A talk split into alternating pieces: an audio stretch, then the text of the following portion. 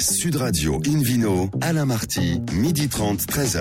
Bonjour à toutes et à tous, bienvenue au cœur de notre rendez-vous dominical d'Invino Sud Radio. Vous écoutez Sud Radio d'ailleurs à Avignon par exemple sur 95.2 et on peut se retrouver sur notre page Facebook Invino. Aujourd'hui un menu qui prêche comme d'habitude la consommation modérée et responsable avec les grands vins de Bourgogne signés Pomard, un débat sur le Dry January et puis le Vino Quiz pour gagner un très joli cadeau en jouant sur Invino Radio.tv. À mes côtés, elles sont belles comme tout. Hélène et Christelle Prel. Bonjour mesdames. Bonjour. Ils sont beaux comme tout, parité oblige. Philippe Orbach, Ned Commode. Bonjour messieurs. Et bonjour. Bonjour. Alors pour commencer cette émission, donc Vidéo Sud Radio, on retrouve Hélène Pio, chef de rubrique au magazine Régal, avec un invité exceptionnel, euh, vraiment en exclusivité mondiale pour une vidéo Sud Radio, Christopher Amelin, responsable marketing et communication de Nicolas, le caviste qui s'intéresse aussi à la bière artisanale. Racontez-nous Christopher, c'est l'actualité ça.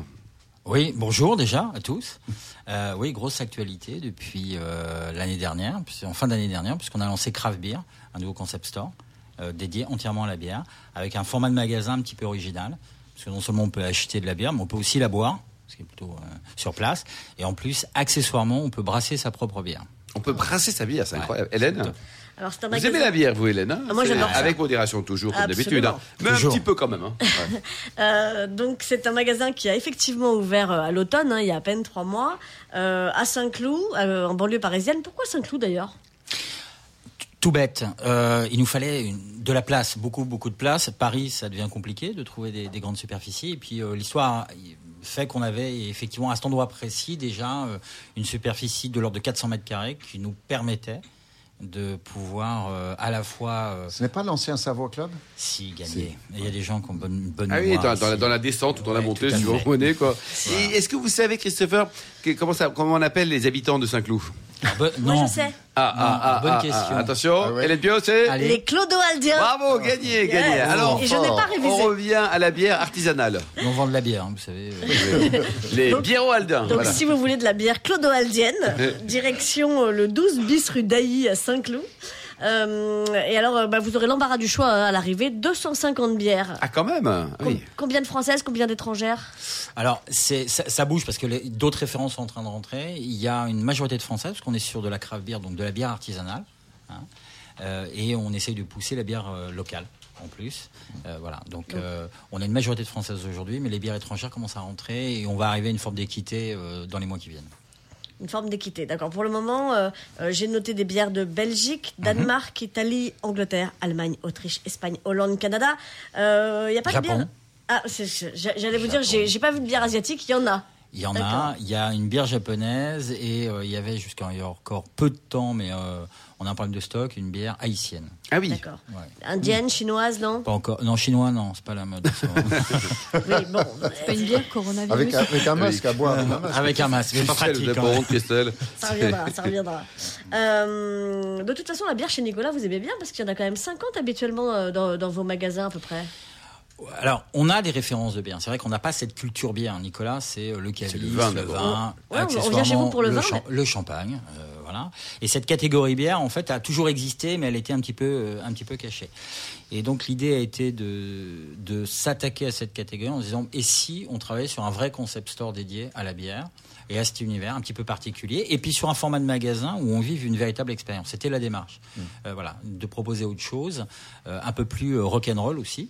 Quand on regarde le magasin, euh, on est loin de l'univers, euh, très très loin de l'univers Nicolas. Oui, on on n'est pas dans le rouge, on est dans le noir hein, chez vous. C'est- Euh, ouais, un peu bon, black alors, is black. Hein. Je sais qu'il y a- oui, et on jouait avec les anglicismes aussi, parce qu'on on a fait le lancement, on a dit euh, euh, craft beer présent, New York, Los Angeles, on a tout rayé, puis on a mis euh. Euh, C'est drôle, voilà, et ça. on a fait un petit site sympa en disant bah euh, si tu comprends pas l'anglais, euh, viens boire une bière, en fait, voilà. Euh, Donc on a essayé de jouer sur des codes un peu plus un peu plus jeunes, un peu plus disruptifs. ouais. Et comment ça fonctionne? Top, super bien. Alors on a gardé un petit corner quand même, vin et champagne parce qu'on reste. Ah, vous pouvez Nicolas. pas vous empêcher. hein. C'est- gentleman. c'est c'est plus fort que nous. euh, voilà, notre directeur général bien aimé nous a dit quand même, on peut pas abandonner le vin euh, comme ça du jour au lendemain. Euh, mais ça marche bien. Et les gens est- consomment, c'est un lieu de vie aussi, Christopher? Alors c'est un lieu de vie parce qu'on on peut venir effectivement goûter des bières. La, la- la vertu d'un- d'une bouteille de bière, c'est que c'est un peu plus petit qu'une bouteille de champagne, donc euh, plus facile à goûter. Et de plus en plus de gens viennent brasser leur propre bière. ça, c'est génial quand même. Alors, c'est simple, l'idée est super simple. Vous venez, euh, alors on fait ça en binôme en général, alors soit euh, en couple, soit avec des amis, vous faites comme vous voulez. Euh, on a cinq postes de travail.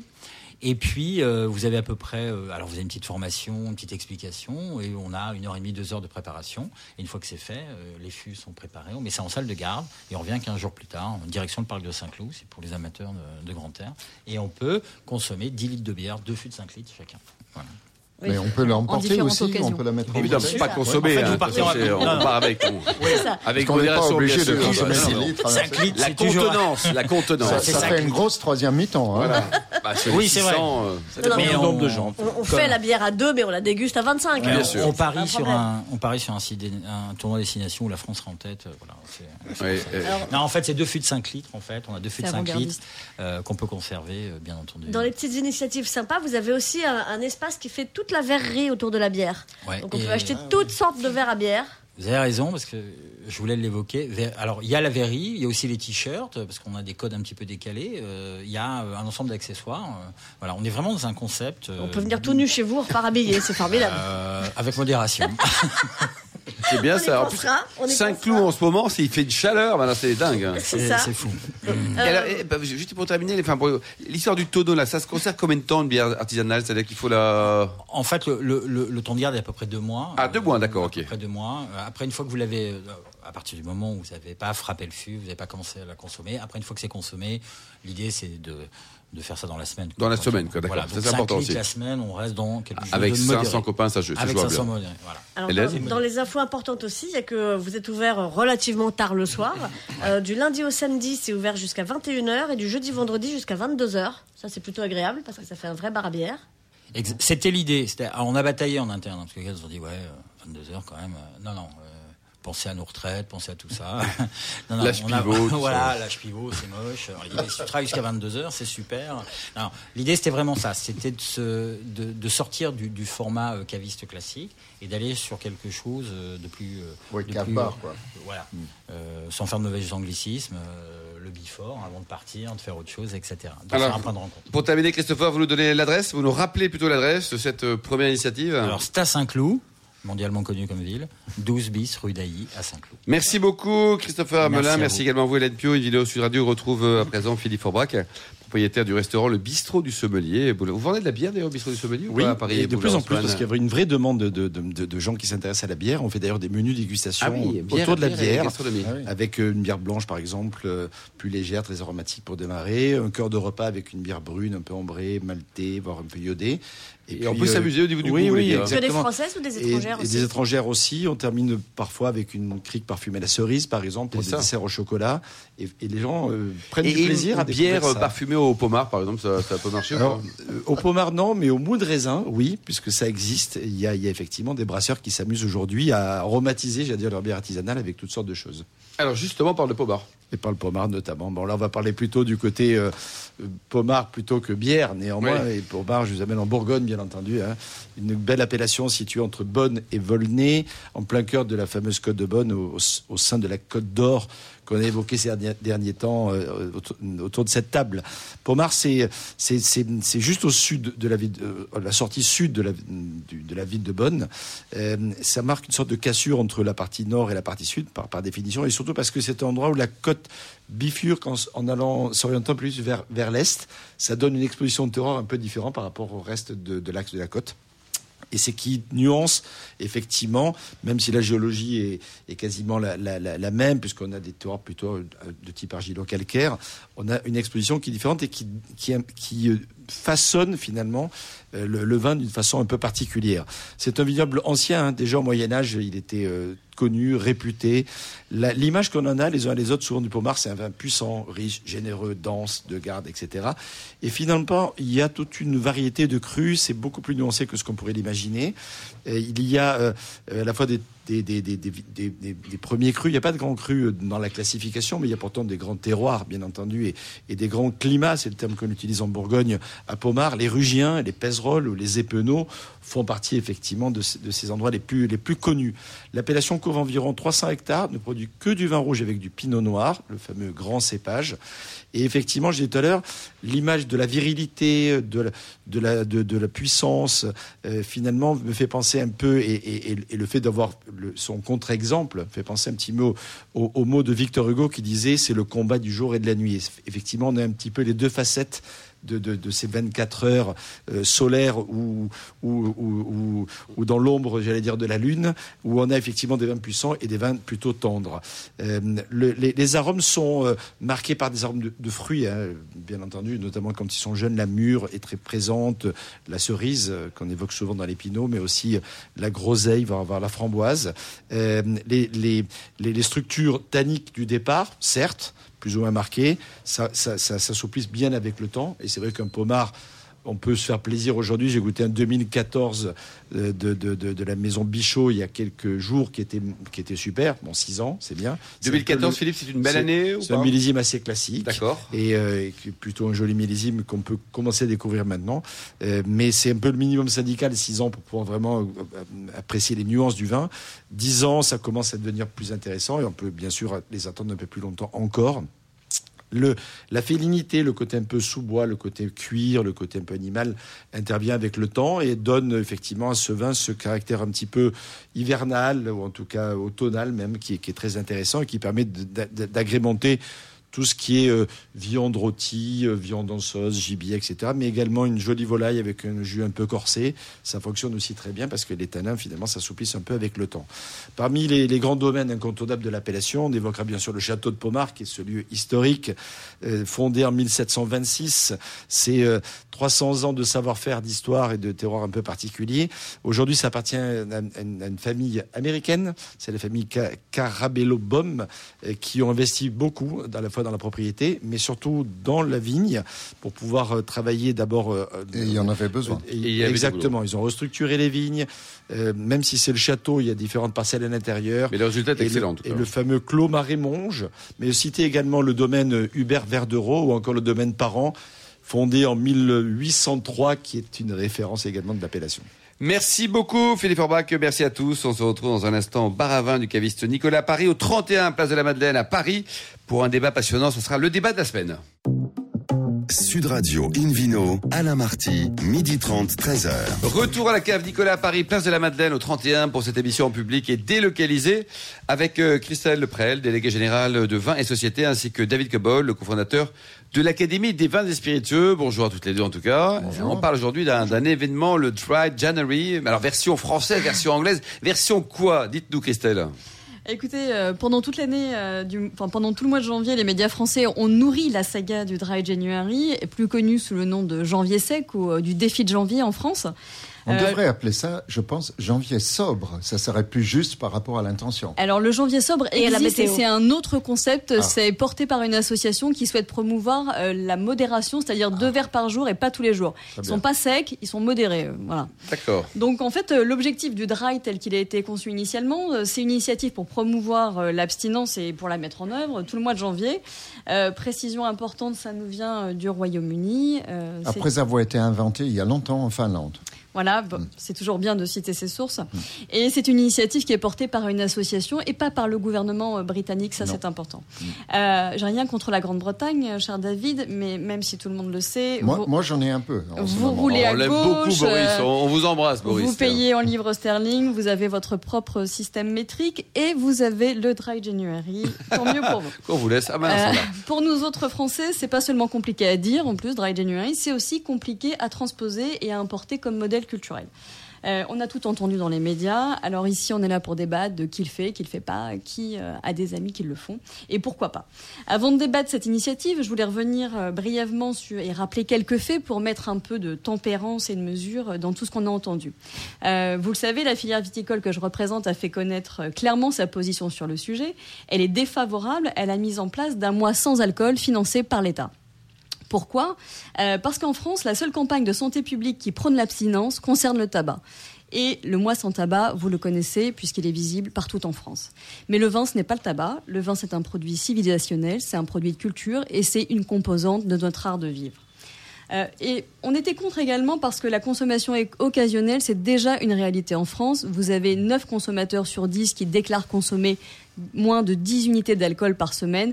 Donc très sincèrement, on ne peut pas dire qu'il y ait péril en la demeure. Euh, La liberté de consommer ou non de l'alcool ne doit pas devenir une question de morale, mais doit rester un choix personnel qui doit se faire avec éducation et raison. Et si on se place du point de vue de la santé, on se pose forcément la question de son efficacité. Est-ce que cette initiative a une chance de toucher les personnes concernées par la consommation excessive ou victimes d'alcoolisme? Les promoteurs euh, du Dry January, du mois sans alcool, le disent eux-mêmes.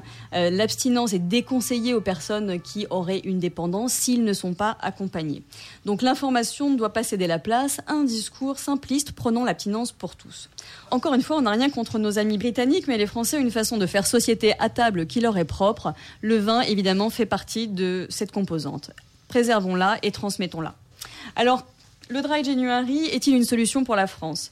Euh, si pour une fois on réalisait que la solution, on peut la puiser dans, nos racines et dans notre propre modèle culturel, sans chercher perpétuellement à abîmer ce qui fait notre spécificité. Consommer modérément du vin au cours d'un repas, parce que c'est notre plaisir et c'est notre art de vivre. Le mois sans alcool n'est pas devenu une opération officielle financée par l'État, et c'est une bonne chose. Les associations en addictologie ont mené le Dry January en toute autonomie, et c'est leur droit. La filière est contre l'abstinence en janvier et pour la modération toute l'année, car c'est le signe d'une relation apaisée et responsable avec l'alcool, mais on est là pour en débattre. Excellent, Christelle. Euh, voilà un avis qui est excellent, modéré, tempéré. Vous en pensez quoi, vous, David Cobold Ben, moi, j'ai différentes choses à dire. D'a- D'abord, une petite perspective sur la consommation de l'alcool en Europe. Euh, là, je vais citer les chiffres qui ont été publiés pour l'année 2016 par l'Organisation mondiale de la santé. Je pense qu'elles sont à peu près fiables. Après, on peut toujours euh, mettre en cause les statistiques. Et je constate que les pays qui consomment le moins d'alcool, alors là, je raisonne pas seulement en vin, mais en alcool pur, converti en litres par habitant par an. Euh, les pays qui consomment le moins, c'est que des pays de la Méditerranée, plus la Suède. Donc on a l'Espagne, l'Italie, la Grèce.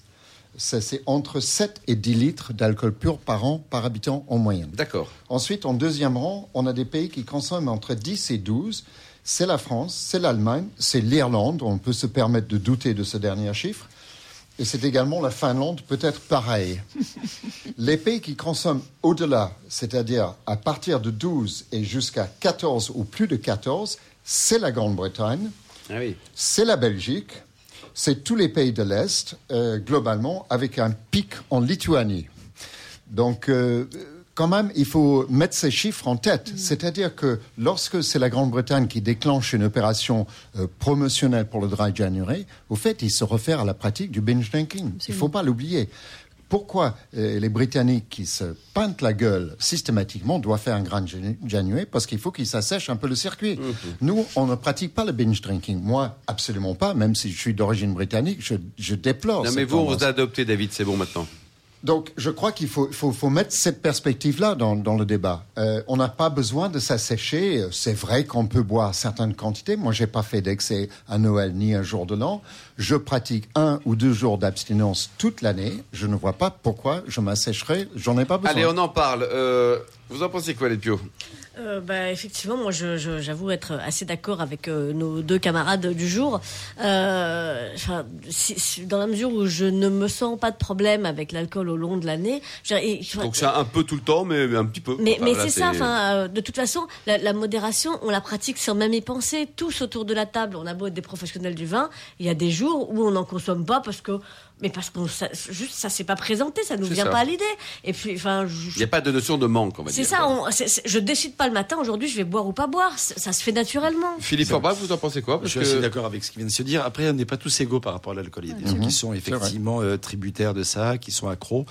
Euh, Est-ce que pour eux, et d'ailleurs on l'a expliqué dans, dans la présentation initiale, euh, pour eux c'est compliqué, il faut les accompagner. On ne peut pas sevrer directement comme ça. L'alcoolisme est une un- maladie. Un vrai Oui. souci. Mais Et ça- on vrai va pas les accompagner Donc, en un mois. Enfin, je veux Mais c'est la raison pour laquelle, en fait, on aurait été assez sensible au fait que le gouvernement porte une campagne campagne pour informer les Français sur quels sont les seuils de consommation à moindre Oui, risque.